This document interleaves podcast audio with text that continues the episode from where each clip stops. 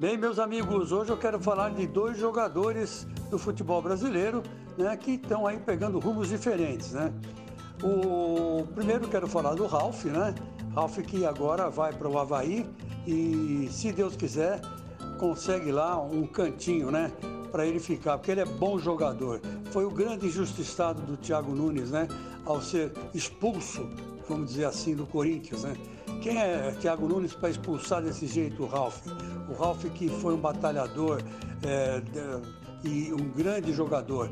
É limitado tecnicamente, mas ele compensa pelo esforço, pelo físico, né?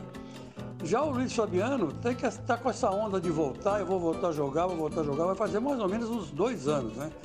E na verdade, eu, se eu puder é, dar um consolo, eu acho melhor ele não voltar, porque ele é um jogador técnico, é um jogador de explosão e hoje é, é, ele não está com preparo físico para encarar essa parada, não. Eu acho que ele devia é, se aposentar, fazer um jogo de despedida lá no Morumbi, já que ele é tão ligado ao São Paulo, né? E todos seriam felizes para sempre, né?